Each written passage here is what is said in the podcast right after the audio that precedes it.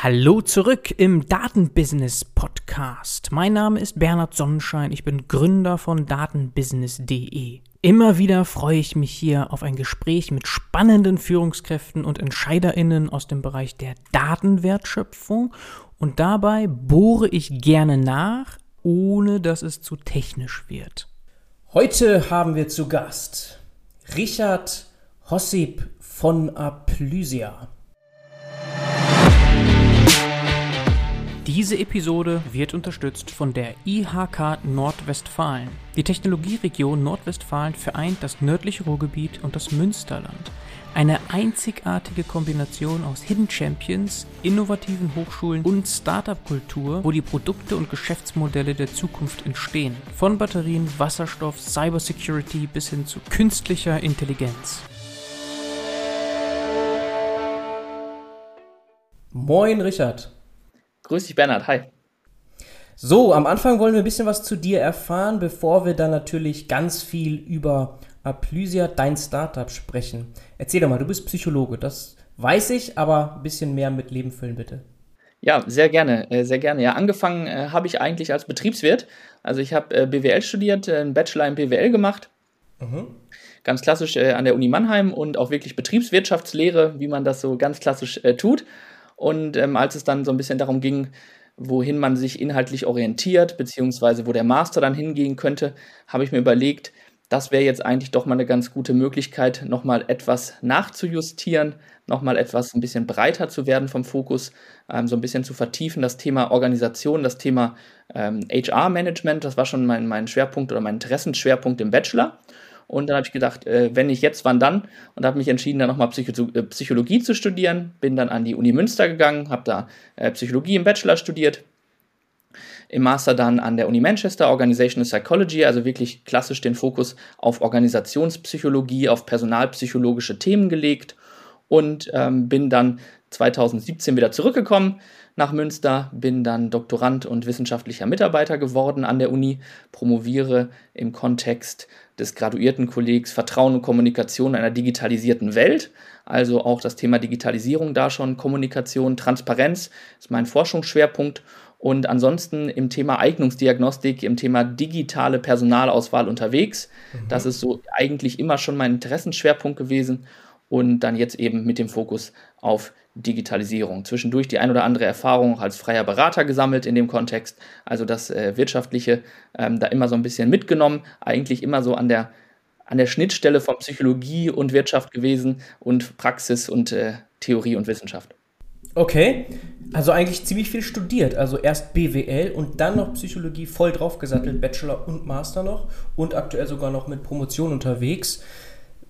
Wann hast du angefangen zu studieren? Das sehe ich wahrscheinlich auf LinkedIn 2000 und 2010 habe ich angefangen. 10, ja, 2010, okay. Ja, okay. 2010 einige Auslandsaufenthalte auch gemacht, wie man das so machen sollte, klar, noch weitere Erfahrungen zu sammeln und jetzt neben der Promotion bist du Startup Founder. Ist das irgendwie auch verwoben mit deinem Thema in der Promotion? Du hast ja schon so ein bisschen gesagt, was du machst. Wie kann man das verstehen? Weil Jetzt habe ich selber promoviert und weiß, das ist eigentlich schon ein Fulltime-Job. Also irgendwie schwer zu vereinbaren. Erzähl mal. Ähm, ja, das ist äh, durchaus äh, anspruchsvoll, sage ich mal, was so Ressourcen angeht. Also viel, viel mhm. Zeit nebenbei bleibt nicht. Aber es hat natürlich auch einfach eine Menge ähm, Synergien, die da entstehen, weil ähm, ich glaube, es ist gerade in so einer Wissenschaft ähm, äh, wie BWL oder Psychologie ist die Anwendung ein ganz zentrales Thema. Ähm, wir sind hier, wir machen keine Grundlagenforschung irgendwie am CERN oder so, sondern, sondern wir machen ja angewandte Wissenschaft. Und ich glaube, gerade da ist das halt sehr, sehr cool, wenn man das dann verbinden kann mit der Praxis und eben auch gerade mit dem Startup-Kontext. Ähm, ich promoviere zum Thema Vertrauen, Transparenz in einer digitalisierten Welt. Also ähm, wie lässt sich Vertrauen herstellen, ist so eine zentrale Frage bei mir. Und da ist eben eine, eine Antwort ähm, durch Transparenz, also durch rechtzeitige, ausführliche und nachvollziehbare Kommunikation. Und ich glaube, das ist halt auch ein, ein wichtiger Aspekt, gerade so, wenn es um digitale Lösungen geht, ähm, einfach da transparente Lösungen zu schaffen. Also die, die vertrauenswürdig erscheinen, die vertrauenswürdig sind und die Vertrauen der im Zweifelsfall KandidatInnen oder ähm, Beobachterinnen, Recruiterinnen dann im Zweifelsfall auch erzeugen. Aber ähm, ich promoviere jetzt nicht zum Thema Eignungsdiagnostik. Also es ist nicht so, dass ich jetzt sage, ich habe ähm, genau mein Promotionsprojekt jetzt zum Startup gemacht, mhm. sondern das läuft natürlich mit Synergien, aber das läuft ein Stück weit auch parallel. Okay, aber krass, Vertrauen jetzt nicht in die Technologien, sondern immer noch in die Menschen über die Technologien, ja? Genau, genau so ist es, ja. Das ist ja ein Riesenthema. Also das ist ja gerade jetzt mit Corona total wichtig. Fällt ja alles unter New Work. Ne? Also wie schaffen es vor allem auch Führungskräfte, immer noch das Vertrauen aufzubauen? Ich will nicht sagen, Kontrolle zu haben über ihre Unterlegenen, aber ja, also das ist, ist ja schwierig, das aufzubauen über digitale Wege auf jeden Fall ist ein ganz, ganz zentraler Punkt, gerade durch Corona nochmal viel, viel wichtiger geworden. Und ähm, das ist ja auch so ein bisschen dieser, dieser Dualismus, den es dann gibt. Also Kontrolle versus Vertrauen. Wie viel kann ich kontrollieren? Wie viel muss ich vielleicht aber auch kontrollieren? Es gibt bestimmt auch einige Mitarbeitende, ähm, die empfinden dann Kontrolle nicht, nicht negativ als im Sinne von wirklich Ergebniskontrolle, sondern auch im Sinne von, von Aufmerksamkeit. Also guckt da jemand nach, wie geht es mir eigentlich? Kontrolliert der ähm, einfach Rahmenbedingungen auch und, und fragt nach im Zweifelsfall. Also da unterscheiden wir auch zwischen, zwischen legitimer Kontrolle und illegitimer Kontrolle zum Beispiel.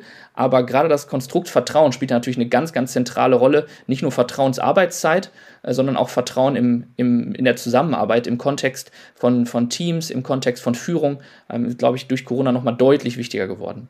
Okay, das soll nicht zentrales Thema heute werden, aber ich musste einmal nachhaken, weil das so spannend ist. Wie denkst du denn jetzt über diese Tools wie Slack und Teams und Co?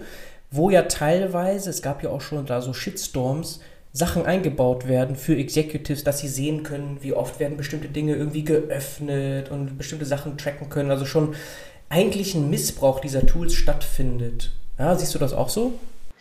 Ja, ich finde das auch sehr, sehr schwierig, ähm, weil es mhm. ein sehr feiner Grad ist zwischen Zusammenarbeit und da ermöglicht natürlich Technologie auch immer Kontrolle. Und das ist natürlich dann auch ein zentraler Erfolgsfaktor für die Akzeptanz dieser Tools. Denn wenn ich als, als Mitarbeitender weiß, es wird kontrolliert, wie oft ich mich einlogge, wann ich was äh, tue, dann fange ich vielleicht auch an, ähm, mich entsprechend danach zu richten. Und dann haben wir so diese ja. Dark Side of Goal Setting. Also dann bin ich so unterwegs und logge mich morgens ganz früh einmal ein, um mich eingeloggt zu haben und logge ja. mich abends einmal ganz spät ein, um mich eingeloggt zu haben. Ähm, also so, dann, dann, dann fangen wir an, für diese Tools zu leben, um was zu signalisieren, was vielleicht gar nicht da ist. Und ähm, ich glaube, dass das überhaupt nicht produktiv ist. Und dann sollte man ganz, ganz klar trennen zwischen Tools zur Zusammenarbeit und Kollaboration, gerade im Remote-Kontext, und dann im Zweifelsfall Kontrolle, Zeiterfassung und so weiter. Ich glaube, das ist ganz wichtig, das zu trennen, weil sonst ähm, wir eben für diese Tools leben und das Produktivität, Zufriedenheit, aber ebenso dann deutlich verringert. Mhm. Okay. Also da könnte man auch Startups gründen in dem Bereich wahrscheinlich, aber jeden Fall. aber da seid ihr nicht unterwegs. So, Aplysia, wie kommt es zu diesem Startup? Was ist das sogenannte Why? Ja, das, das Why ist, wir haben uns, äh, das Ganze ist in Münster entstanden auch, wir haben ähm, mit äh, zwei Kommilitonen im, im Studium, haben wir uns mal angeguckt, was gibt es eigentlich so im HR-Bereich, ähm, was gibt es da an Tools, Personalauswahl, gibt es eine sehr, sehr lange Forschungstradition, aber so richtig viel in der Praxis wird davon dann doch oftmals nicht umgesetzt. Und gerade die Dinge sind die umgesetzt werden, sind dann oftmals auch nicht so super digital. Das heißt, da wird relativ viel noch oldschool gemacht, da läuft relativ viel klassisch in Anführungsstrichen, wie man es auch vor 50 Jahren ähm, hätte oder hätte haben können. Und da haben wir uns zusammengesetzt und gesagt, das muss doch eigentlich irgendwie, irgendwie cooler gehen. Das muss doch eigentlich irgendwie moderner gehen. Das muss doch eigentlich besser gehen. Und was ist eigentlich mit dem Thema Daten?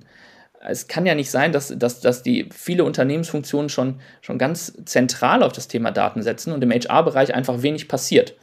Ähm, so ist das Ganze ein Stück weit entstanden aus diesem, aus diesem Fokus für, für HR und digital. Wir hatten am Anfang noch ein ganz anderes Projekt, äh, wie das so ist. Das hat sich so ein bisschen einge, eingerüttelt. Wir hatten am Anfang ähm, erst das Team und dann haben wir gesagt, hey, lass uns doch mal was Cooles zusammen machen. Mhm. Und dann hatten wir erst eine äh, komplett andere Idee, auch B2C-Markt und äh, komplett anders. Und dann haben wir gemerkt, ähm, das gibt's schon, wie man das ja manchmal so merkt.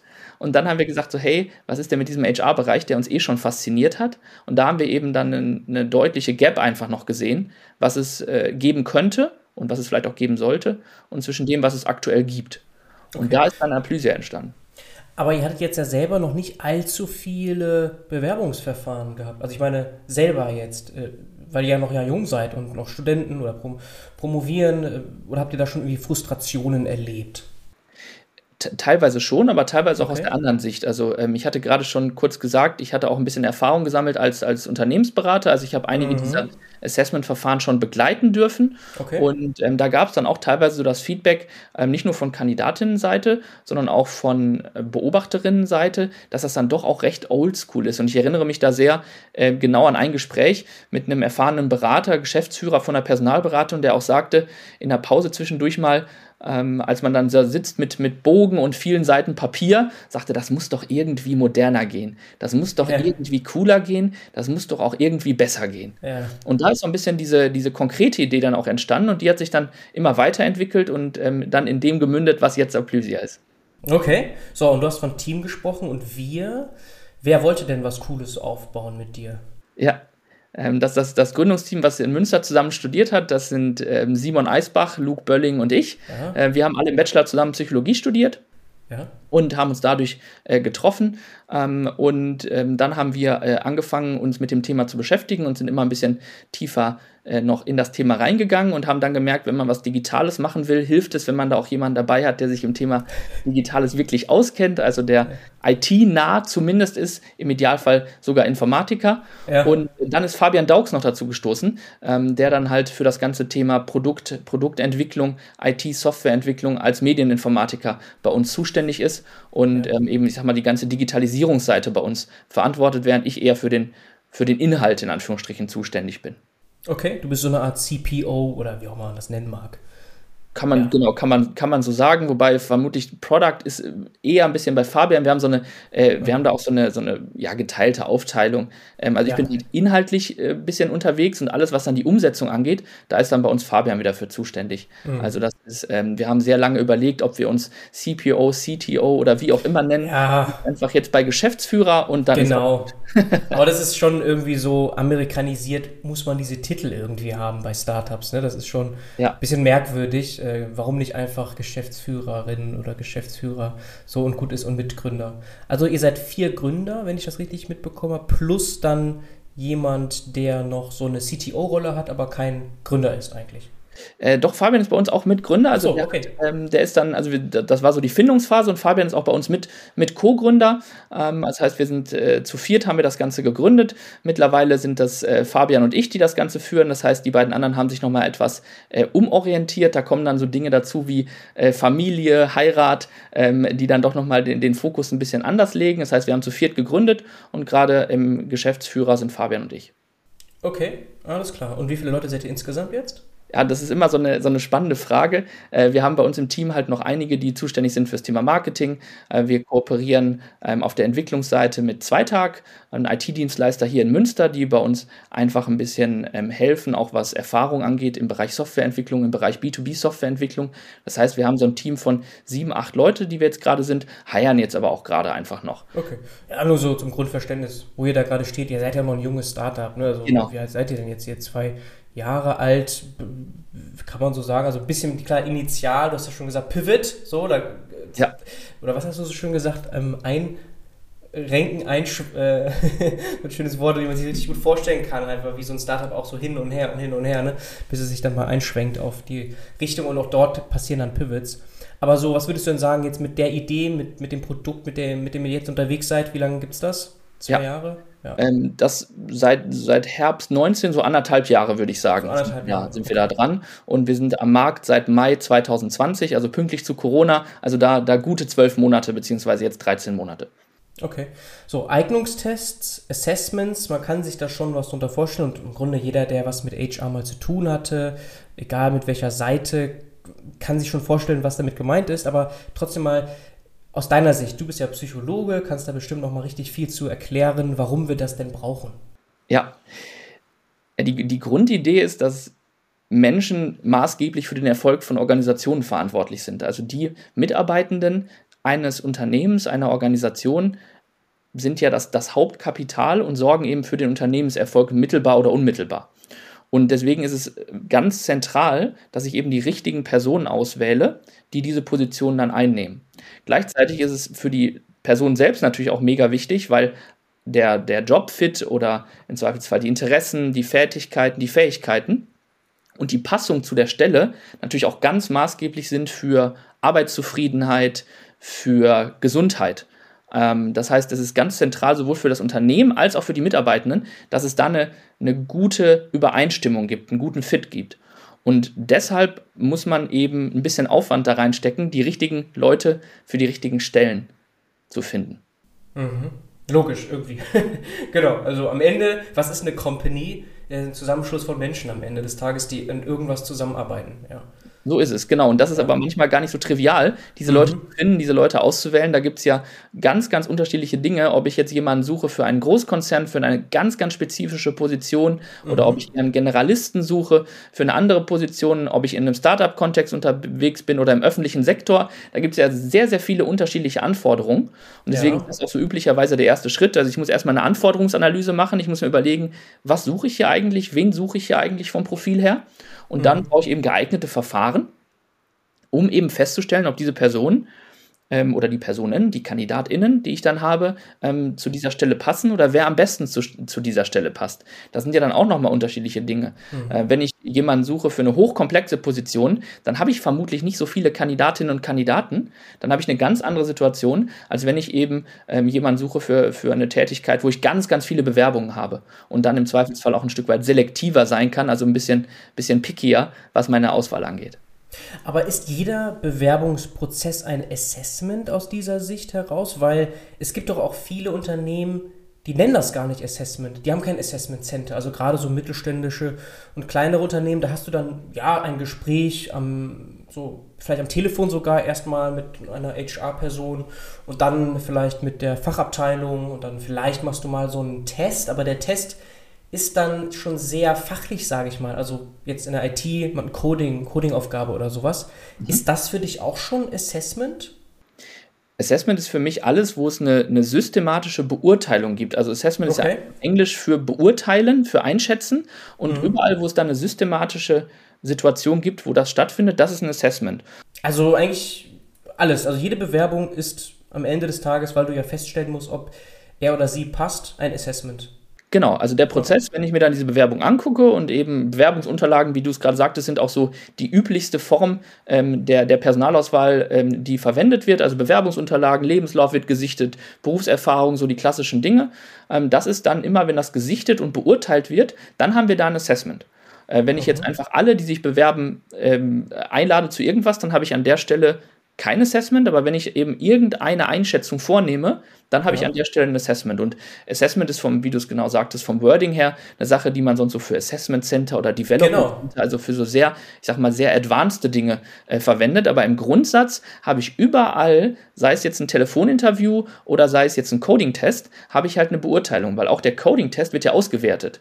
Ich sage den Leuten ja nicht, mach mal diesen Coding-Test, egal was rauskommt, sondern ich gucke mir dann die Ergebnisse an und mhm. werte die in irgendeiner Form aus und sage, das war gut, das war nicht so gut, das passt, das passt nicht. Da habe ich ja einen sehr komplexen Prozess schon hinter. Also ein Coding-Test ist ja nichts anderes als eine Arbeitsprobe.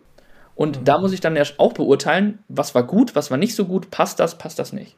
Okay, ja, sehr komplex und total unterschiedlich von Industrie zu Industrie, von Stelle zu Stelle. Insofern kann man sich da ja tausend Lösungen vorstellen, wenn wir über Digitalisierung sprechen. Wo greift ihr denn ganz konkret an? Wir greifen ganz konkret prozessseitig da an, wo ich eine systematische Beurteilung habe. Und das ist insofern ein bisschen allgemein, als dass es bei dem, bei dem Interview, wir sprachen schon drüber, bei dem, bei dem Telefoninterview verwendet werden kann, bis hin zu Development Assessment Centern, also ich sage mal komplexeren Situationen, in denen mehrere KandidatInnen, mehrere BeobachterInnen ähm, dann auch im Zweifelsfall zugeordnet haben. Also entwickelt wurde das Ganze mal von, vom Fokus her für eben komplexe Verfahren. Ich kann es aber auch ein Stück weit in Anführungsstrichen runterskalieren. Und dann bin ich beim klassischen Telefoninterview, wo ich vielleicht erstmal abklopfe, sind die zwei, drei Dinge ähm, dabei, die einfach wichtig sind ähm, als Grundvoraussetzung für die Stelle. Also überall da, wo ich standardisierte, definierte Kriterien habe, um die Person einzuschätzen. Also immer, wenn ich irgendeine Skala habe oder eine Checkliste und diesen Grad der Strukturierung, den setzen wir voraus und da setzen wir an mit unserer Software, mit unserer Plattform, um diesen Prozess dann objektiver zu machen und zu vereinfachen. Okay. Ist ja jetzt ein Audio-Only-Format, deswegen können wir hier keine Demo anbieten. Das kann ja sich jeder im Nachgang noch gerne anschauen. Ich verlinke das natürlich auch in den Show Notes, aplysia.de. Aber trotzdem jetzt auch vor unserem inneren Auge, wenn wir uns mal dieses Produkt, diese Software vorstellen, wie wird das umgesetzt? Also okay, es gibt diese Skalen und ich muss ja eine Beurteilung haben. Was brauche ich als Input jetzt, als HR-Mensch? Ja, also ganz konkret, ähm, ich habe meine, meine, meine Bewertungsraster oder ich habe ein Kompetenzmodell, ich habe irgendwie meinen Interviewleitfaden, also mhm. irgendwie diese, diese Kriterien, die ich eben anlege. Ähm, wann sage ich, jemand passt, wann passt jemand eben nicht? Oder was suche ich, was muss der, was muss diejenige erfüllen? Also sowas wie jetzt, jetzt wir sind ja hier im Datenpodcast, äh, mhm. sowas wie jemand kann Python programmieren, jemand hat bestimmte Datenbankkenntnisse und das will ich ja, abgefragt haben in irgendeiner Form und auch bewertet haben zwischen 0 und 10 oder ist das nicht festgelegt? Zum Beispiel, genau. Und da gibt es dann ganz unterschiedliche Skalen zwischen 0 und 10. Ich kann auch sagen zwischen, äh, zwischen 1 und 3 oder zwischen 1 und 5. Also sehr üblich, dass man so Fünfer-Skalen hat, wo man sagt, so sehr mhm. stark ausgeprägt und wenig stark ausgeprägt oder einfach wenig ausgeprägt im Zweifelsfall. Und das waren jetzt äh, Beispiele für, für fachliche Kenntnisse, die du genannt hast. Es gibt natürlich auch so überfachliche Kenntnisse, also kla klassisch ähm, Kompetenzen, Teamorientierung ähm, oder Belastbarkeit, Resilienz. Das sind so, so Schlüsselworte, die ja dann auch im überfachlichen Bereich im Zweifelsfall wichtig sind.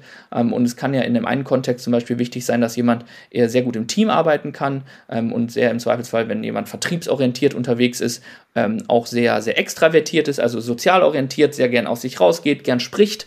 Und im Zweifelsfall kann es ja an einer anderen Stelle deutlich wichtiger sein, dass man genau entgegengesetztes Profil hat. Also dass dann eine Person auch in der Lage ist, gerade wenn sie vielleicht viel Recherche macht oder so, ähm, auch gut individuell, gut allein arbeiten zu können und im Zweifelsfall dann eben auch sich nicht ablenken zu lassen durch andere, äh, andere Kontakte so leicht. Das heißt, da gibt es dann halt ganz unterschiedliche Voraussetzungen, fachlich wie überfachlich. Mhm die ich mir halt vorher überlegen muss, und das ist auch überhaupt gar nicht trivial. Ähm, aber wir setzen dann an dem Punkt an, wo wir eigentlich so circa wissen, wie jemand aussehen sollte, ähm, den, wir, ähm, den wir gerne bei uns im Unternehmen hätten in der Organisation oder den wir auswählen wollen, den wir weiterentwickeln wollen, was so das grobe Zielprofil ist. Und ähm, dann werden diese Informationen bei uns übertragen. Das heißt, ich kann die bei uns anlegen, hinterlegen und wir vereinfachen dann den Prozess der Planung. Also wenn es dann zum Beispiel ein Gruppenverfahren ist, ähm, ist das so ein bisschen kompliziert. Also ähm, das kennen vielleicht die ein oder anderen, die so klassisch Trainee-Auswahl mal gemacht haben oder in einem mhm. Trainee-Auswahl mal waren. Ähm, dann habe ich irgendwie vielleicht zehn KandidatInnen und zehn ähm, Beobachterinnen. Dann komme ich zu so einem Career Day und dann ähm, habe ich äh, morgens um zehn das Interview mit dem einen und dann habe ich um elf die Fallstudie mit der anderen und dann bin ich so zwischen den Übungen hin und her. Und das ist überhaupt nicht trivial, das zu planen. Ähm, da sind wir so ein bisschen in der Stundenplanlogik, weil ich das irgendwie logistisch äh, zuordnen muss. Da unterstützen wir und bei der Bewertung selbst. Das heißt, ich habe dann diesen Leitfaden bei uns hinterlegt. Ich laufe nicht mehr mit Papier rum, sondern ich habe das Ganze einfach digital auf dem iPad, mache da meine Bewertung und die werden auf Knopfdruck synchronisiert. Das heißt, es ist natürlich einfach ein bisschen, äh, bisschen smarter, als wenn ich das Papier irgendwo rumtragen muss. Da bleibt auch nichts irgendwo liegen. Das soll ja auch schon mal vorgekommen sein, dass Papier irgendwo liegt, wo es gar nicht liegen sollte. Und das Entscheidende ist natürlich, dass dadurch der Prozess objektiver wird, weil jeder, jede die Bewertung einzeln vornimmt und ich nicht diese klassischen Verzerrungseffekte habe. Sonst, wenn ich zusammensitze und ich komme aus einem Interview und sage, boah, das war aber, das, der ging gar nicht, dann, dann traue ich mich vielleicht nicht zu sagen, doch, ich fand den Kandidaten, die Kandidatin eigentlich gut, gerade wenn es vielleicht mein Chef ist, der gerade gesagt hat, äh, dass er ihn oder sie nicht so gut findet. Mhm. Und es fallen halt sonst einfach eine Menge Daten an. Also, ähm, wenn ich zehn Kandidatinnen habe und zehn Beobachterinnen und ich habe irgendwie vorher mir drei, vier Kriterien überlegt, die ich beurteilen möchte, dann habe ich da schon einen riesen Haufen an Daten. Und die werden bisher fast nicht systematisch ausgewertet. Also einige Organisationen machen das schon, und das ist auch sehr, äh, sehr löblich. Die sind aber meistens Vorreiter. Das heißt, in der, in der breiten Masse ist das noch wenig angekommen, dass ich eigentlich mit diesen Daten eine Menge machen kann. Und dabei ist das ja ganz wichtig. Also ich kann mir ja äh, gerade daran angucken, gibt es irgendwie Verzerrungen? Habe ich systematische Effekte? Habe ich irgendwie Verzerrungen im, im Zuge von Beobachterinnen und Beobachtern? Ähm, sind montags alle Bewertungen immer schlechter, weil alle noch ans Wochenende denken oder so? Das heißt, ich habe ja da massive äh, Datengrundlagen, die aber bisher ganz, ganz selten ausgewertet werden. Und da setzen wir eben dann auch in der Evaluation an und ermöglichen die. Ja, also auch in der Datensammlung und Datenaufbereitung, Datenspeichern, da hilft ihr auch mit. Auf jeden Fall. Und das ist ja so in Anführungsstrichen erstmal die notwendige Voraussetzung. Also ich brauche die Daten ja erstmal digital. Mhm. damit ich dann irgendwas mit denen anfangen kann. Und bisher läuft es eben oftmals noch Paper-Pencil basiert oder eben unsystematisch. Da sind auch in Corona ähm, dann teilweise irgendwelche Excel gebaut worden, wo dann Sachen eingetragen werden. Das ist dann ähm, äh, auch alles nicht so, nicht so ganz ideal zur systematischen Evaluation. Und das ist so der erste Schritt, den wir haben. Das heißt, es ist erstmal digital abgebildet, um die Daten zu sammeln, um sie zu nutzen und dann im zweiten Schritt eben dann auch systematisch auszuwerten und Handlungsempfehlungen zu geben. Also es hilft ja nichts, wenn ich einfach nur Daten habe, sondern ich muss ja daraus auch irgendwas machen. Ähm, es geht ja immer irgendwie auch um Implikationen, es geht um Impact. Und ähm, daraus kann man dann eben eine Menge machen. Und das, das geht bei einfachen Benchmarks los, sich einfach mal anzugucken, wie sieht denn unser Durchschnittskandidat aus? Wie sieht unsere Durchschnittskandidatin aus? Ähm, und, und daraus vielleicht schon was abzuleiten. Mhm. Und mal zu fragen, wollen wir die eigentlich haben, die wir hier gerade einstellen? Mhm. Mhm. Brauchen wir nicht eigentlich was anderes? Brauchen wir nicht eigentlich Leute, die vom Profil her ein bisschen anders aussehen? Mhm. Und das ist so der erste einfache Schritt. Okay, ja, leuchtet ein. Und auch insgesamt, dass Daten eine Rolle spielen, leuchtet auch ein. Das hast du gerade schon erklärt. Auf der anderen Seite kennen wir ja auch so Skandale, wo mit KI Recruiting gemacht wurde. Also, ich glaube, SAP war mal involviert und auch andere große Player, Google vielleicht sogar, weiß ich nicht mehr ganz genau. Jedenfalls gab es da auch Skandale so in diese Richtung von Biases und so weiter. Mhm. Das wäre dann das andere Extrem. Wir brauchen also schon noch Menschen in diesem Prozess. Aber wie guckst du denn da drauf? Also Daten jetzt wirklich in diesem ganzen Prozess, welche Rolle spielen sie? Ja, ähm, ich glaube, es ist ein, äh, ganz zentraler Punkt, äh, was du gesagt hast, nämlich, dass wir Menschen noch brauchen. Ich glaube, es ist äh, ganz, ganz wichtig, dass wir da Menschen haben, die entscheiden, aber unterstützt durch Daten.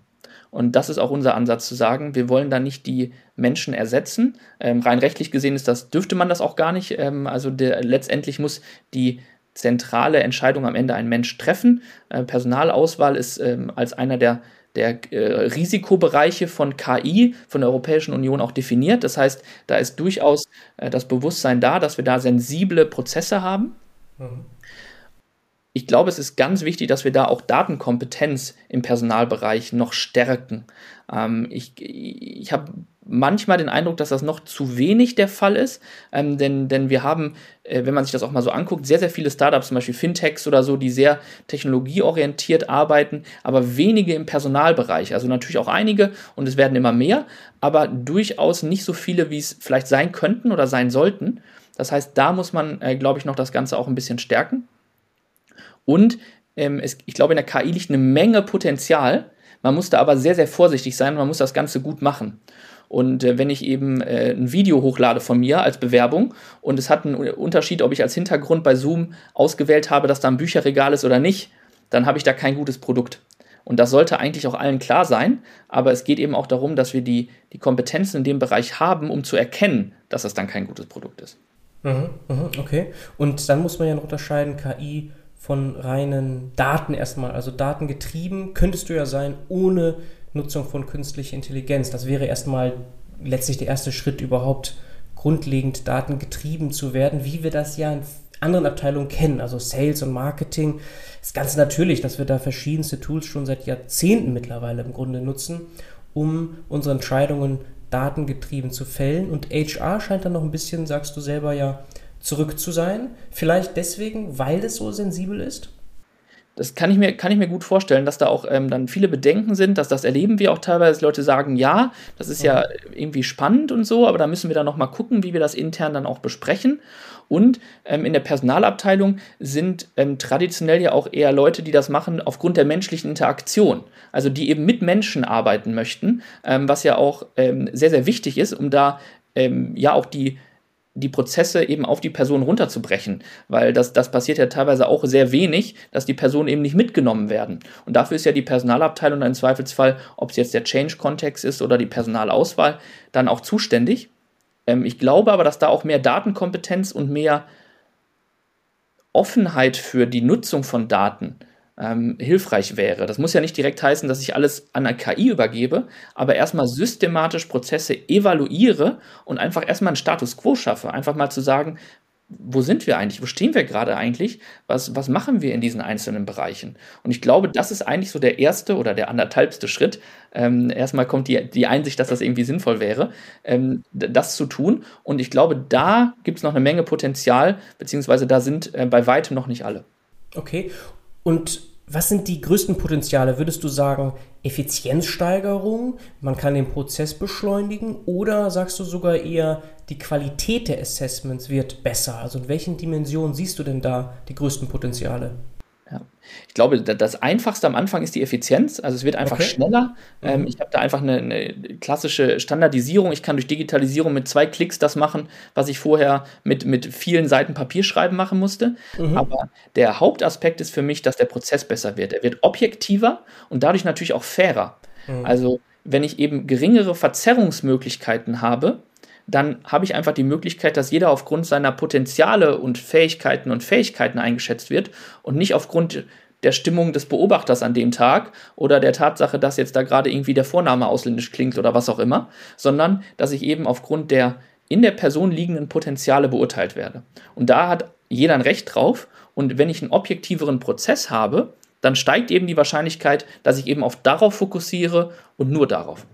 Okay, das wäre so generell das Potenzial, aber wenn ich richtig verstanden habe, nicht der Fokus von Aplysia, denn ihr helft ja jetzt nicht, die Messmethodik irgendwie zu verbessern, zu verändern oder gebt da jetzt auch nicht wahrscheinlich groß Tipps oder ein Framework an die Hand, sondern das muss ich selber als HRler ja immer noch machen. Dafür kein Papier mehr, wenn ich das richtig verstanden habe. Ist das so der größte USP bei euch? Also all das, was ich vorher auf Papier gemacht habe und sonst irgendwie vielleicht auch chaotisch gespeichert habe, entfällt. Das ist alles dann in einer Softwarelösung, nämlich Aplysia, dann irgendwie drin. Genau, das Ganze ist digital, aber wir geben jetzt gerade mit, äh, mit unserem neuen Insights-Modul, ähm, geben wir dann auch Feedback dazu. Das heißt, wir würden im Zweifelsfall auch sagen, ähm, mit den Daten, mit den Prozessen, die du genau gerade angesprochen hast, würden wir halt sagen, Vorsicht, bei der Dimension gibt es im Zweifelsfall eine geringe Übereinstimmung zwischen den Beobachtern. Also da sind die sich häufig nicht einig. Okay. Und das ist natürlich immer ähm, äh, wenig einzelfallbasiert. In der Statistik ist es im Einzelfall, kann's immer, kann man immer daneben liegen, aber im Schnitt hat man da eben recht stabile Daten. Und dann kann man zum Beispiel sagen, wenn sich die Beobachter bei der einen Dimension ähm, ganz, ganz selten einig sind, dann ist die vermutlich nicht so eindeutig. Und da muss ich vielleicht nochmal überlegen, wie formuliere ich sie denn eindeutiger? Und dadurch schaffe ich dann einen objektiveren Prozess, weil ich eben helfe, ähm, das Ganze zu standardisieren. Und da ist in dem Fall Standardisierung und Objektivierung total hilfreich, um eben sicherzustellen, dass es über Verfahren hinweg auch von allen zum Beispiel gleich verstanden wird. Ähm, ich habe ja nicht immer den gleichen Recruiter, ich habe nicht immer die gleiche Recruiterin. Ich habe da also unterschiedliche Personen, die sich mit dem Thema auch beschäftigen. Und einfach, um so ein Stück weit auch in Anführungsstrichen die Tagesform rauszukriegen, mhm. ähm, geht es dann einfach darum, dass ich die Daten sinnvoll auswerten kann und dann eben darauf basierend den Prozess verbessern kann. Okay, das heißt, durchaus Domänenwissen von euch steckt da drin, dass ich als auch nicht so erfahrener HRler vielleicht so ein bisschen an die Hand genommen werde. Also vielleicht auch weiß, also du hattest ja konkret dieses introvertiert und extrovertiert, dass ich das auch irgendwie lernen kann mit euch, wie ich das am besten messe? Ja, also das heißt, im, basierend auf dem, was eben an, an Input reinkommt, können wir durchaus Feedback geben. Das heißt, wenn ich jetzt eben so eine, äh, so eine Dimension habe, wo ich äh, Teamorientierung oder eben Extraversion, wie du es gerade sagtest, Extraversion versus ähm, Introversion ähm, habe und ich merke eben, da das ist nicht so eindeutig, weil es wissen vielleicht nicht alle, was genau, also was heißt denn jetzt extravertiert? Und der eine sagt, das heißt für mich, dass die viel reden und der andere sagt, das heißt für mich, dass die viel lächeln. Mhm. Ähm, was übrigens beides ähm, äh, Dinge sind, die da inhaltlich zugehören würden. Kann man ähm, faken. genau. Ähm, genau, und dann würden wir halt rückmelden und sagen, ja, da gibt es schon Unterschiede und äh, ja. vielleicht müsst ihr nochmal genauer aufschreiben, was ihr denn darunter versteht. Ja. Ähm, einfach, um es dann ein Stück weit objektiver zu machen und nicht der eine nur Leute einstellt, die lächeln und äh, die andere nur Leute einstellt, die viel sprechen. Okay. Das heißt, da würden wir basierend auf den Inhalten, die wir eben bekommen, die bei uns eingepflegt werden, dann durchaus auch Rückmeldungen geben, durchaus ähm, dann auch im Zweifelsfall dem HRler, der HRlerin sagen, du guck mal hier, ähm, Im Zweifelsfall kann man das Ganze noch, noch ein bisschen objektiver machen an der Stelle oder natürlich auch an anderer Stelle zu sagen, hier funktioniert das schon sehr gut, hier sind die Prozesse sehr stabil und das scheint gut zu funktionieren. Okay, okay, okay. Es ist eben sehr Domänenwissen getrieben und auch sehr und deswegen wahrscheinlich auch schwierig, alles datengetrieben oder digitalisiert umzusetzen. Sehr ja, so Soft Skills, Überfachliches spielt ja eine Rolle und wird ja auch ganz konkret abgefragt. Und die Frage ist ja, wie macht man das eigentlich? Also für mich jetzt als Außenstehender sieht das so aus, als wäre das das größte Problem sogar, wie, also was will ich überhaupt herausfinden? Okay, vielleicht gibt es dann irgendwie Richtlinien und Erfahrungswerte und ich kann mich ja auch bei Mitbewerbern umschauen und so, da gibt es ja schon, also da gibt es ja irgendwie Referenzen, aber das ist ja schon eines der größten Probleme, oder? Was will ich herausfinden und wie finde ich es heraus? Also wie generiere ich überhaupt die Daten am Ende? Ja, auf jeden Fall. Also ich muss mir vorher überlegen, was, was suche ich eigentlich? Und ähm, ich glaube, da gibt es aber auch so den Trend zur, ähm, zur Flexibilität. Also dass ich einsehe, dass ich nicht genau weiß, was ich suche. Mhm. Also suche ich Leute, die sich an unterschiedliche Umstände gut anpassen können. Also suche ich im Zweifelsfall flexible Leute, aber ich habe natürlich auch gleichzeitig Positionen, die einfach ein hochspezifisches Fachwissen erfordern. Also wenn ich eben im Zweifelsfall jemanden habe, der für ähm, internationale Finanzströme zuständig ist, dann sollte das entweder irgendwie ein Jurist sein, eine Juristin in dem Bereich, die sich da gut auskennt, oder vielleicht jemand mit einer Zusatzausbildung oder was auch immer. Mhm. Ähm, aber es ist dann durchaus eben nicht, nicht, ganz, äh, nicht ganz trivial zu sagen, das sind die Dinge, die ich jetzt suche, das ist das Anforderungsprofil, was ich haben will. Ähm, und das ist der Schritt, den ich halt vorher machen muss. Da muss ich im Zweifelsfall mit dem Stelleninhaber, der Stelleninhaberin sprechen. Ähm, da muss ich im Zweifelsfall mit Kolleginnen, Kollegen reden, mit Vorgesetzten, mit Mitarbeitenden, um zu sagen, okay, was, was muss diese Person eigentlich können an dieser Stelle? Äh, was, was sind da eigentlich ähm, im Zweifelsfall Fähigkeiten, Fertigkeiten, Wissen, was da, was da einfach dabei sein muss? Muss die Person eine bestimmte Sprache sprechen? Ähm, ist, das, ist das ein zentraler, zentraler Punkt? Oder sind wir eher in Anführungsstrichen in, in den Soft Skills, in fachübergreifenden ähm, Dingen, also sowas wie Sozialkompetenz, ähm, Extraversion, wir sprachen gerade drüber, oder auch Belastbarkeit. Äh, das sind ja dann so Dinge, die vielleicht nicht so eindeutig sind wie Sprachkenntnisse, aber nicht weniger wichtig. Ja, okay nicht der Fokus bei euch, aber ihr unterstützt auch dort. Also hast du ja schon gesagt, dass ihr so ein bisschen sagt, Vorsicht, diese Dimension, da sind sich oft die Leute uneinig. So. Also das, das habt ihr schon eingebaut, aber das ist eben nicht der Fokus, weil auch viel zu groß als Problem. Als Startup müsst ihr euch ja fokussieren auf etwas. Auf jeden Fall. Und wie gesagt, das ist halt auch super, super spezifisch. Das heißt, da ist für, jede, für jedes Unternehmen, für jede Organisation und für jede Stelle das Ganze nochmal noch mal unterschiedlich. Und da eine einheitliche Lösung zu finden, würde dem Ganzen auch nicht gerecht werden. Weil man da einfach wirklich gucken muss, was in dieser konkreten Stelle eigentlich ähm, erforderlich ist, was dafür relevant ist. Okay. So, und wenn ich jetzt dann das alles mit euch mache, dann habe ich am Ende diese Fragebögen, so die Skalen, alles abgespeichert. Wahrscheinlich kann ich dann noch über die Zeit Vergleiche machen. So verschiedene Dashboards kann ich mir da vorstellen als äh, HR-Chefin. Ja, das kann ich mir das angucken. Und äh, inwiefern nützt es mir noch? Also was bringt mir die Nutzung von Applysia noch dabei? Ja, ähm, genau, also ich kann dann die Daten erstmal systematisch irgendwie in so einem klassisch, in so einem Des äh, Dashboard mir anzeigen lassen und dann eben ähm, evaluieren, Zeitvergleiche, äh, Lokalitätsvergleiche, ähm, kann mir angucken, wie war der Prozess eigentlich vor einem Jahr, wie hat sich das verändert. Also klassisch diese Dinge, die man da so üblicherweise mitmachen kann. Und wir haben halt auch eine, eine Verbesserung der, der Candidate Experience. Ähm, es ist durchaus die Erwartungshaltung auch, dass das Ganze irgendwie digital und, und äh, nett äh, schön funktioniert. Ähm, und wenn da jemand ankommt mit einem mit Koffer mit viel Papier, ist das auch nicht immer so das, was ich eigentlich äh, gut finde. Und gleichzeitig aber auch der Observer Experience. Also als Recruiter, als Recruiterin äh, möchte ich ja auch Prozesse, die für mich einfach und gut nutzbar sind. Und ähm, das war auch einer der der Fokuspunkte bei unserer Softwareentwicklung. Das heißt, das Thema User Experience, das Thema Nutzbarkeit, das Thema Nutzungserfahrung. Das heißt, ich habe da auch in Anführungsstrichen einen schönen Prozess. Das Ganze sieht irgendwie gut aus und ist gut bedienbar. Wir sagen immer so ein bisschen, unser Endgegner ist Excel 98. Äh, so darf es nicht aussehen und so soll es auch nicht aussehen. Und äh, nach allem, was wir so hören, sieht es auch so nicht aus. Ähm, das heißt, ich habe auch einen, einen gut benutzbaren Prozess. Denn es hilft mir ja nichts, wenn ich theoretisch alles hätte, ich es aber nicht finde. Ähm, das heißt, ich muss es ja auch nutzen können, ich muss es bedienen können und ich muss halt relevante Antworten auf die Fragen, die ich habe, auch finden können. Mhm. Und ähm, nicht wie, also ich kann mir theoretisch alles in Excel nachbauen, aber das ist dann eben nicht so zugänglich für die Leute, die es nicht vielleicht selbst gebaut haben. Okay. Und es ist egal, ob ich das jetzt remote dann nutzen möchte. Jetzt bin ich vielleicht über Zoom unterwegs und mache da das erste Interview oder wirklich dann vor Ort. Das ist egal. Dann kann ich Applysia trotzdem nutzen. Genau, wir haben eine Software zur digitalen Unterstützung und ob ich das Ganze dann in einem Remote-Verfahren mache oder vor Ort, das ist völlig, völlig, völlig gleich. Das ja. kann ich dann natürlich im Nachhinein mir angucken und analysieren, ob es denn da Unterschiede gibt. Genau, also ich habe halt diese Anwendung, äh, läuft das im Browser?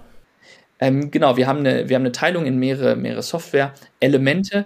Das heißt, wir haben einmal die App, die unterstützt während des Assessments. Wir haben so den Einrichtungs- und Verwaltungsbereich und wir haben auch ein Candidate Portal. Das heißt, ich kann mit den KandidatInnen auch, auch kommunizieren. Und da sind wir äh, browserbasiert unterwegs, sowohl in der Einrichtung als auch bei KandidatInnen, weil wir da auch einfach keine Voraussetzungen schaffen wollen. Bei den Beobachterinnen sind wir noch gerade auf iPads unterwegs, wird aber innerhalb der nächsten Wochen auch eine Browser-Version kommen. Das heißt, dann bin ich dann vollkommen hardwareunabhängig unterwegs. Okay, cool. Und Pricing sehe ich hier gerade sehr simpel, 99 Euro pro Account pro Monat. Genau so sieht es aus. Das heißt, für die Person, die im Assessment als Beobachter, als Beobachterin teilnimmt, kostet das Ganze 99 Euro im Monat. Da sind wir dann bei 3,30 Euro am Tag. Ähm, ich glaube, das ist ein ganz, ganz fairer Preis und eben egal, wie viele KandidatInnen dann im Zweifelsfall ähm, da damit assessiert werden, damit beobachtet werden, egal wie viele Dokumente da gespeichert werden. Bei uns geht es darum, dass wenn ich eben dann ein Verfahren habe zur Beurteilung, wenn ich ein Assessment habe, dann zahlen in Anführungsstrichen die BeobachterInnen. Okay, wobei hier mindestens fünf Accounts steht. Das heißt, für ein ganz kleines Unternehmen kann man sich aber auch fast denken, ja, so kleine Unternehmen, Startups, die haben ja de facto keine Prozesse, sondern die müssen einfach, also ihr selbst ja auch, ihr, ihr würdet jetzt so eine Software gar nicht unbedingt nutzen, weil das ist alles so ohne Hierarchien und äh, super flüssig. Chaotisch könnte man aber auch sagen, dass man so eine Software nicht unbedingt braucht. Also wir reden hier schon eher von größeren Unternehmen, die sowas brauchen. Ne? Genau, wir fangen so an, ähm, wenn ich einfach einen standardisierte Prozess in irgendeiner Form habe. Also ich brauche halt irgendeinen Erwartungshorizont, ich brauche irgendwie eine, eine, Struktur, was müssen KandidatInnen bei mir können. Ähm, wenn ich eben im, mit, mit fünf Personen oder mit sechs Personen unterwegs bin, dann habe ich das vermutlich noch nicht und dann, dann ist das so ein bisschen over the top. Mhm. Ähm, aber alles, ich sage mal so, ab äh, klassisch KMUs und dann äh, hoch, das ist so die, die Zielgruppe. Ähm, und natürlich entsprechend, wenn ich, wenn ich wachsen möchte ähm, und dann so ab einem Dutzend, zwei Dutzend Mitarbeitenden loslege und da einfach eine große Wachstumskurve habe, dann auch. Aber genau wie du es gesagt hast, ich brauche eben so, so, ein Mindestmaß an Struktur, ähm, um das Ganze dann nutzen zu können oder effektiv nutzen zu können. Okay, aber mit den fünf Accounts, da meint ihr doch HR-Accounts, oder? Genau, da meinen wir HR-Accounts, aber sind ja durchaus auch nicht nur HR beteiligt. Also ich habe ja im Zweifelsfall auch die Fachabteilung mit dabei. Ah, okay. Ähm, das ähm, wenn jetzt da mal jemand mit teilnimmt, der wird dann im Zweifelsfall auch dazugehören. Und das kann dann eben schon sein, wenn ich ähm, eben nicht, äh, so, nicht fünf HR-Personen habe, sondern ich sag mal ein oder zwei und es sind aber eben immer noch ah, andere Personen dann mit beteiligt. Das würde dann Alles klar. auch dazugehören. Okay, verstehe, weil sonst ist das schon eine, ja nicht harte genau. Schwelle, aber das ist schon dann, also wenn du mindestens fünf HRler brauchst, ja. heißt das, dass wir hier von Unternehmen sprechen mit 100 Mitarbeitern plus oder so? Oder ja. ja, also du hast ja nicht normalerweise genauso viele HRler, wie du Mitarbeiter hast. Äh, genau, aber okay, verstehe ich, verstehe ich. Okay, also das kann halt sein, ein, zwei und dann halt auch Fachabteilung dabei. Okay, genau. Da geht's dann los, sinnvollerweise und vorher gerne Excel oder you name it. Muss man ja. dann selber klarkommen mit, mit anderen, einfacheren Möglichkeiten. Okay, verstehen wir dann, Plysia, was ihr macht, wie viel es kostet. Vielleicht nochmal so ein bisschen noch zum Verständnis, was wollt ihr noch damit machen? Also wohin geht die Reise? Was sind die nächsten Milestones dabei eigentlich? Ja, also ähm, wir, wir haben da noch ein bisschen was vor. Also wie gesagt, wir sind erst seit, seit einem Jahr am Markt. Also da ja. äh, freuen wir uns, dass das ganz gut funktioniert hat, aber da wollen wir nicht stehen bleiben, wo wir jetzt sind. Ähm, die Idee ist, das Ganze noch an allen Ecken und Enden zu verbessern und zu optimieren. Und jetzt ganz konkret, was heißt das eigentlich? Ähm, wir möchten dahin, dass wir die Verfahren noch objektiver hinkriegen, aber gleichzeitig auch besser machen. Also ähm, bisher habe ich ja Standardisierung ist gut. Das heißt, im Zweifelsfall habe ich irgendwie meinen Interviewleitfaden und das Interview gehe ich dann mit den Personen durch aber es wäre ja noch cooler, wenn ich vielleicht das Ganze ein bisschen individueller hinbekomme und sage, ähm, aufgrund der Daten, die schon generiert wurden, wenn ich, das, wenn ich diesen Interviewleitfaden, dieses Einstellungsinterview, habe ich schon 100 Mal gemacht. Und diese Daten von diesen 100 Verfahren, die habe ich auch vorliegen und die kann ich irgendwie systematisch auswerten. Und dann könnte ich im Prinzip ein Interview gestalten, wo ich die nächste Frage des Interviews abhängig davon mache, was vorher geantwortet wurde. Das heißt, ein Stück weit zu unterstützen und ein individualisiertes Verfahren dahin zu kriegen, was dann natürlich schneller ist, weil ich eben genau das frage, was mir gerade den meisten Mehrwert gibt und nicht das frage, wo ich eh schon weiß, was da vermutlich rauskommt. Und dadurch wird es natürlich treffsicherer, weil die Kandidaten, die KandidatInnen genau über das reden, was gerade für sie am, am relevantesten ist. Also ich bin immer so an diesem ähm, neuralgischen Punkt, was gerade wirklich noch zusätzliche Informationen bringt. Mhm. Und gleichzeitig kann es dadurch natürlich auch schneller gehen, weil ich irrelevante Dinge nicht fragen muss. Wenn ich sonst im Zweifelsfall mit den Leuten spreche, wo sie ihren Master gemacht haben, dann muss ich auch nicht fragen, haben sie einen Bachelor gemacht? Weil wenn sie einen Master gerade machen oder gemacht haben, dann brauchen sie zwangsläufig einen Bachelor. Und das ist jetzt, glaube ich, so ein, so ein ganz gut greifbares Beispiel dafür, was ich dann ähm, eben auch auf überfachliche Dinge übertragen kann und dann entsprechend das Ganze ein bisschen individueller gestalten kann und dann natürlich auch die Candidate Experience besser wird, weil ich eben immer genau über relevante Dinge spreche und nicht über Dinge, die eigentlich gar nicht pa äh, passen in dem Kontext. Und dadurch fühle ich mich natürlich dann sehr, sehr gut abgeholt. Und Ansonsten, glaube ich, haben wir am Anfang noch ein, noch ein dickes Brett zu bohren, da ähm, einfach noch mehr Daten zu sammeln und die systematisch auszuwerten. Also da wirklich am Anfang erstmal die Digitalisierung als systematische Datenerfassung und dann nutzbar äh, oder Ermöglichung der Nutzbarkeit. Ähm, ich glaube, das ist im, im HR-Bereich auf jeden Fall im ersten Schritt noch ein Thema. Ähm, das andere mit dem individualisierten Assessment sind, glaube ich, noch, noch zwei oder drei Schritte. Ja, also individualisiertes Assessment wie man das so schon kennt in verschiedensten anderen Systemen, auch im E-Commerce, dieses ganze Empfehlungssysteme, dass man ein sehr persönliches Journey eigentlich hat, Assessment Journey hat, sodass man wirklich sagen kann, so, egal was du antwortest, es verändert sich in Echtzeit, was du da hast. Genau, genau das ist es. Also letztendlich zu sagen, ähm, wir haben eben ähm, als Basis die Standardisierung, aber wenn wir dann eben genug Daten haben, dann können wir dir eben jetzt als nächstes genau das vorschlagen, was eigentlich sinnvoll ist. Mhm. Wie du es genau gesagt hast, ähm, im, im E-Commerce-Bereich, ähm, es könnte für sie auch passen, ja. ähm, würden wir dann im Zweifelsfall vorschlagen, äh, folgende Frage könnte jetzt auch passen. Mhm. Das heißt, ich kann dann das Ganze deutlich individualisieren ähm, und dadurch natürlich treffsicherer machen, weil ähm, äh, das sieht man ja, glaube ich, auch im E-Commerce-Bereich. Diese, diese Vorschläge sind meistens gar nicht so schlecht. Ja, also es wird dadurch auch schneller, aber auch besser. Das waren ja die beiden Punkte, die du auch schon hier erläutert hast. Genau. Und wir gehen da Richtung lernende Systeme. Ne? Das ist ja der Punkt. Also nicht nur Daten sammeln, sondern das System, das ihr dort baut, wird schlauer mit der Zeit. Auf jeden Fall, genau. Im ersten Schritt ist es erstmal die Datensammlung, um sie überhaupt nutzbar zu machen. Aber das ist nur die notwendige Voraussetzung. Die Musik spielt eigentlich dann da zu sagen, das System weiß dann mehr und das System kann dann einfach besser äh, Vorhersagen oder Vorschläge generieren. Okay. Und jetzt vielleicht ein etwas sensibles Thema sind die Netzwerkeffekte.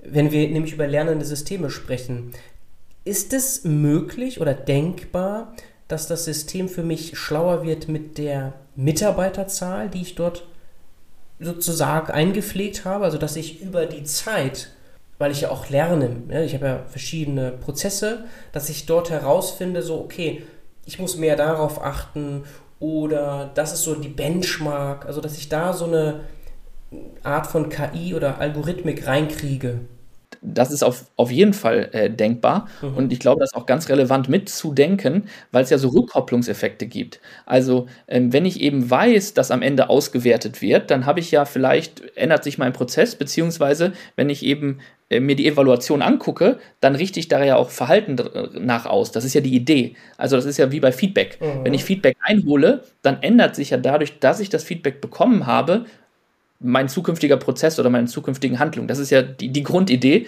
sonst könnte ich es ja auch sein lassen. Sonst könnte ich ja auch einfach sagen, ich gucke mir das gar nicht an. Total. Ähm, mhm. Und da ist es halt, glaube ich, ganz, ganz wichtig, ähm, auch mitzudenken, was das denn bedeutet. Wie weit sind die Daten denn dann noch vergleichbar, wenn ich eben die Evaluation schon habe und dann werden sie anders durch meine Evaluation. Aber dadurch ist natürlich auch die Hoffnung, und ich glaube, das kann man auch realistisch erwarten, dass dadurch die Prozesse aber auch besser werden. Dadurch wird es genauer, dadurch entwickelt man sich in Anführungsstrichen in die richtige Richtung ähm, mit zunehmendem ähm, Prozessfortschritt.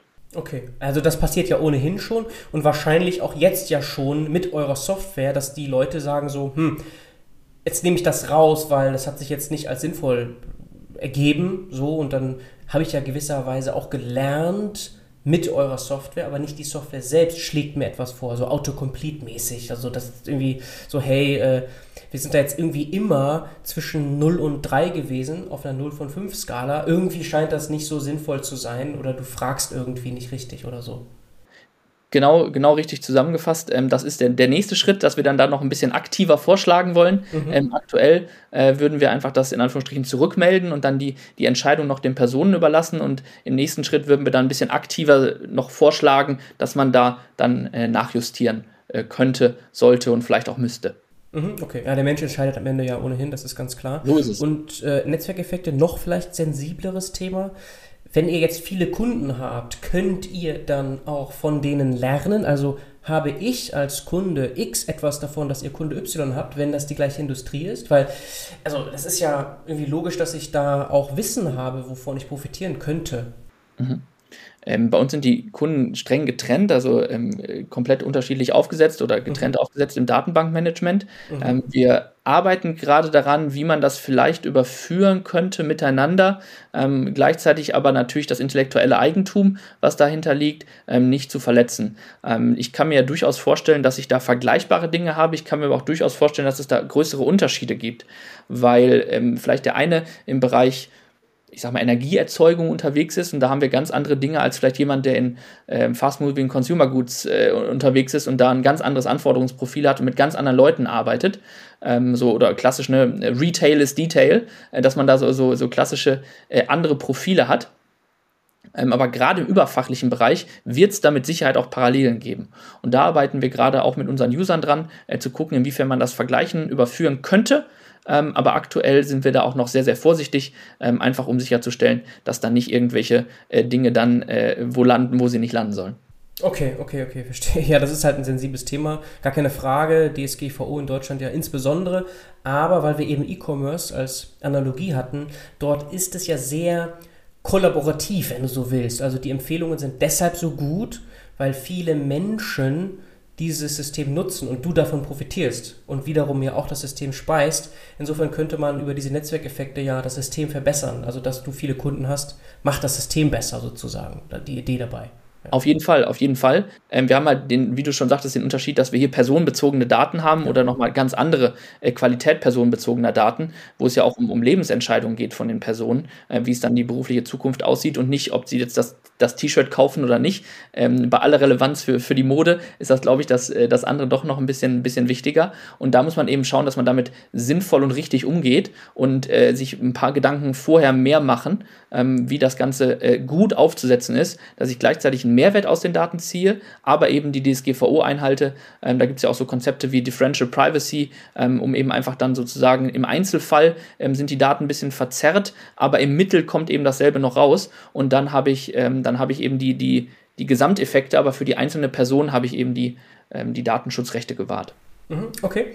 Wir haben jetzt gerade über Kunden schon gesprochen. Habt ihr denn Lieblingskunden eigentlich? Also würdest du jetzt sagen, so, hey, also am besten vielleicht Produktion oder so oder egal? Ähm, wir haben äh, Kunden, äh, wir haben natürlich alle Kunden äh, lieb, aber wir, wir, freuen uns am meisten über Kunden, bei denen einfach HR im Zweifelsfall einen hohen Stellenwert hat und wo es einfach gute Prozesse gibt. Das ist in der Regel, steigt das mit der Größe der Unternehmen an. Also je größer das Unternehmen, desto, desto höher auch einfach natürlich ähm, der, der, der Stellenwert des HR-Bereichs. Ähm, ähm, wir haben gleichzeitig aber auch einige Personalberatungen bei uns, die unsere Software einsetzen. Für die ist es natürlich ähm, auch Kerngeschäft, die ihre ähm, äh, Assessments dann mit unserer Software durchführen, aber natürlich im Zweifelsfall auch für größere Organisationen. Das heißt, alle, die halbwegs standardisierte Prozesse im HR-Bereich in der Personalauswahl haben, in der Personalentwicklung, das sind Unternehmen, ähm, äh, über die wir uns besonders freuen. Okay, und Industrie ist im Grunde egal. Genau, das ist im Prinzip egal. Ähm, da gibt es dann auch äh, sehr, sehr große Unterschiede zwischen den einzelnen Unternehmen. Äh, wir haben jetzt so einen, so einen, leichten Fokus im Versicherungsbereich äh, entwickelt. Ähm, ähm, da freuen wir uns auch, ähm, aber sind da natürlich auch für alle, alle anderen offen. Okay, und das liegt aber nur an dem lokalen Netzwerk. Also hier in Münster, Versicherungen sind stark. Also.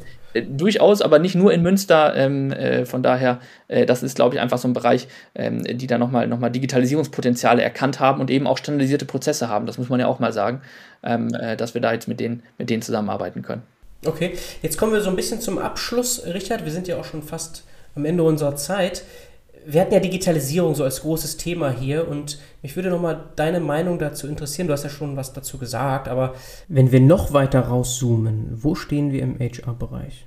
Ich glaube, wir stehen da noch vergleichsweise am Anfang, ähm, weil ich nehme schon wahr, dass es auch auf vielen Konferenzen und viel diskutiert wird, dass Digitalisierung da passieren muss. Ich glaube, wie, wie in anderen Bereichen auch, hat Corona da einen massiven Schub gegeben. Aber gerade im Vergleich zu anderen Unternehmensfunktionen sind wir da noch ein paar Schritte weiter hinten. Und oftmals ist es eher so Administration, ähm, die mhm. digitalisiert wird, also digitale Personalakte, äh, Bewerbermanagementsysteme. Ähm, also das sind Dinge, die, die schon digital sind. Das sind aber alles sehr administrativ lastige Dinge und wirklich ähm, eher, eher standardisierte Prozesse, die da, die da übernommen werden. Und ich glaube wirklich, Wachstumspotenzial, also Dinge, die, die wirklich ähm, Impact generieren können, da stehen wir noch relativ am Anfang. Also Dinge, die, die Exzellenz schaffen können oder die Potenziale freisetzen. Ich glaube, da gibt es noch eine ganze Menge ähm, und ähm, da stehen wir noch relativ am Anfang.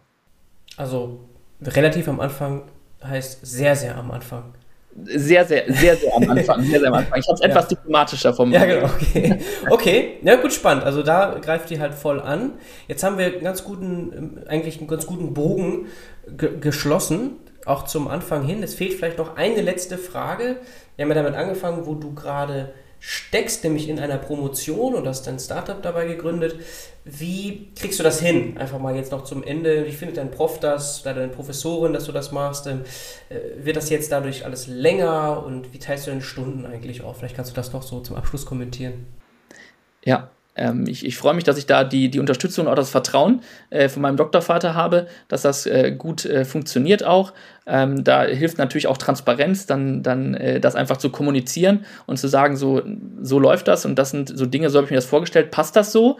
Ähm, kann man das so äh, miteinander vereinbaren? Natürlich dauert die Promotion dadurch äh, ein bisschen länger, das lässt sich nicht vermeiden. Ähm, ansonsten lässt sich das aber auch ähm, ganz gut balancen, weil es ja auch zwei sehr flexible Dinge sind. Das heißt, ähm, das ein oder andere Wochenende wird dann natürlich schon mal gearbeitet und die, üblicherweise ähm, ist der Tag auch nicht, nicht um fünf äh, zu Ende der Arbeitstag, aber das lässt sich auf aufgrund der Flexibilität dann doch recht gut äh, vereinbaren, weil man eben ähm, nicht äh, immer in drei Terminen gleichzeitig ist. Manchmal kommt aber auch das vor, ähm, aber das, das lässt sich in der Regel auch ganz gut dann doch lösen. Okay, du, hast, du machst eine Work-Work-Balance eigentlich. So genau. Und die beiden Themen befruchten sich hoffentlich und geben auch Energie für das jeweils andere. Auf jeden Fall. Aber logisch, du machst dann sozusagen, ja weiß nicht, 30, 40 Stunden hier und auch nochmal 30, 40 Stunden auf der anderen Seite, weil natürlich muss ein Startup auch gepusht werden, ansonsten kommt da nichts zustande. Ja, in der Tat, also das ist äh, äh, dann, dann teilweise etwas schwierig zu balancen, aber das funktioniert ähm, äh, eigentlich äh, ganz gut. Ähm, mal, mal besser in der einen Woche und mal schlechter in der anderen Woche, aber das ist ja auch das, das, äh, das Thema an der Promotion. Da kann man dann ja im Zweifelsfall auch Dinge äh, ein bisschen mal eine Woche schieben oder nochmal ähm, ein bisschen am Wochenende dann einfach entsprechend recherchieren oder, oder schreiben an den, an den wissenschaftlichen Papern. Ähm, da da gibt es ja weniger so ganz konkrete fixe Termine und sofern da der Fortschritt erkennbar ist, ähm, passt das, glaube ich, alles noch ganz gut zusammen. Mhm. Und deine Mitstreiter sind ähnlich unterwegs, auch promoviert oder noch am Promovieren? Ähm, Fabian ist Vollzeit bei uns dabei, das heißt, das, äh, das passt, glaube ich, ganz gut. Und sonst äh, vom Team her sind wir da auch äh, so orientiert, dass wir da jetzt immer mehr auch Richtung äh, Vollzeit gehen, äh, mit dem einen oder anderen Werkstudie natürlich mit dabei, ähm, ähm, dass, das, dass das passt. Aber ansonsten bin ich jetzt der Einzige, der das jetzt gerade noch so, so operativ zu tun hat. Okay. Sehr schön, Richard. Jetzt, also wir haben noch vielleicht drei Minuten und ich will, wenn ich die Zeit noch habe, eine wirklich jetzt aber letzte Frage, Richard. Einfach, weil das ein unglaublich wichtiges Thema ist und wir hatten gerade Digitalisierung angesprochen und das Thema Diversität und Inclusion hängt so ein bisschen damit zusammen. Also jedenfalls ist das ein aktuelles, krasses Trendthema. Gar keine Frage. Und es ja. ist eben nicht nur wichtig aus sozialer Sicht, ideeller Sicht, sondern auch aus Business-Sicht. Und ich glaube, da kannst du auch nochmal eine interessante Meinung vielleicht hierzu äußern, weil du bist ja in dem Bereich tätig. Wie guckst du da drauf? Da bin ich, bin ich voll bei dir. Ich glaube, dass es nicht nur ein Trendthema ist, sondern es einfach wirklich darum geht, ähm, die, die Potenziale da auch zu nutzen. Es ist einfach ähm, aus ökonomischer Sicht auch, also unabhängig, wie du sagtest, vom Ideellen, ähm, aus ökonomischer Sicht macht es keinen Sinn, eine Person, die geeignet ist für eine Stelle, aufgrund von Kriterien, die nicht jobbezogen sind, nicht auszuwählen. Und gleichzeitig muss ich aber natürlich auch darauf achten, dass die Person dann in die Organisation passt. Also, dass es für die Person in der Organisation möglich ist, erfolgreich zu sein, also erfolgreich zu arbeiten, aber auch dabei, in Anführungsstrichen, gesund zu bleiben. Auch mentale Gesundheit ist da natürlich ein Thema und ähm, zufrieden zu sein, also ähm, Arbeitszufriedenheit herzustellen. Mhm. Ich glaube, dass das ein Thema ist, was, was immer noch relevanter wird und auch über die Kampagnen, die es immer so gibt, wo alle dann gerne sagen, ja, Diversity ist gut und dann äh, werden da Regenbogenflaggen ähm, äh, geschwenkt und so, ähm, was ja doch aber auch häufig sehr plakativ ist, äh, ganz konkret hin zur, zur Umsetzung. Und ich glaube, da ähm, ist es auch einfach wichtig, sich, sich bewusst zu sein, dass das natürlich auch am Anfang im Zweifelsfall bei der Personalauswahl anfängt. Weil ich muss ja dann erstmal die Leute zusammenstellen, ähm, die, die miteinander arbeiten. Und ich glaube, da Diversity noch stärker zu berücksichtigen, auch durch mehr Objektivität, ist, glaube ich, ein ganz, ähm, ganz zentraler Punkt. Und äh, wie gesagt, ich glaube, das wird im Zweifelsfall eher wichtiger als unwichtiger werden. Okay, und Digitalisierung hat zumindest das Potenzial, zu mehr Objektivität zu führen, auch wenn natürlich Menschen am Ende die Entscheidungen treffen, so doch vielleicht mit Hilfe der Digitalisierung weniger subjektiv. Auf jeden Fall, auf jeden Fall, genau das ist es, mhm. weil äh, das Bauchgefühl, was ich, was ich teilweise habe, ähm, das kommt mir vielleicht relativ objektiv vor, das muss es aber immer nicht immer sein und ist es meistens auch nicht. Mhm. Und äh, wenn ich da eben die Daten, äh, die durch die Digitalisierung geschaffene Daten gut nutze, ähm, dann habe ich eben die Möglichkeit, da diese, diese Vorurteile oder diese, diese Biases zu reduzieren. Okay, das ist doch wirklich jetzt ein sehr schöner Abschluss, Richard. Wir stehen noch sehr stark am Anfang in der Digitalisierung im HR-Bereich. Es hat viele Potenziale, aber auch unter anderem eben Diversität und Inklusion zu verbessern. Sehr schön, Richard. Ich danke dir für deine Zeit, wünsche viel Erfolg mit Promotion und Startup und alles Gute. Ciao, ciao. Danke dir. Wenn es dir gefallen hat, abonniere doch gleich den Podcast und lass mir auch gerne eine Bewertung da auf iTunes. Das habe ich nämlich bisher viel zu wenig gepusht. Bis zum nächsten Mal. Ciao, ciao.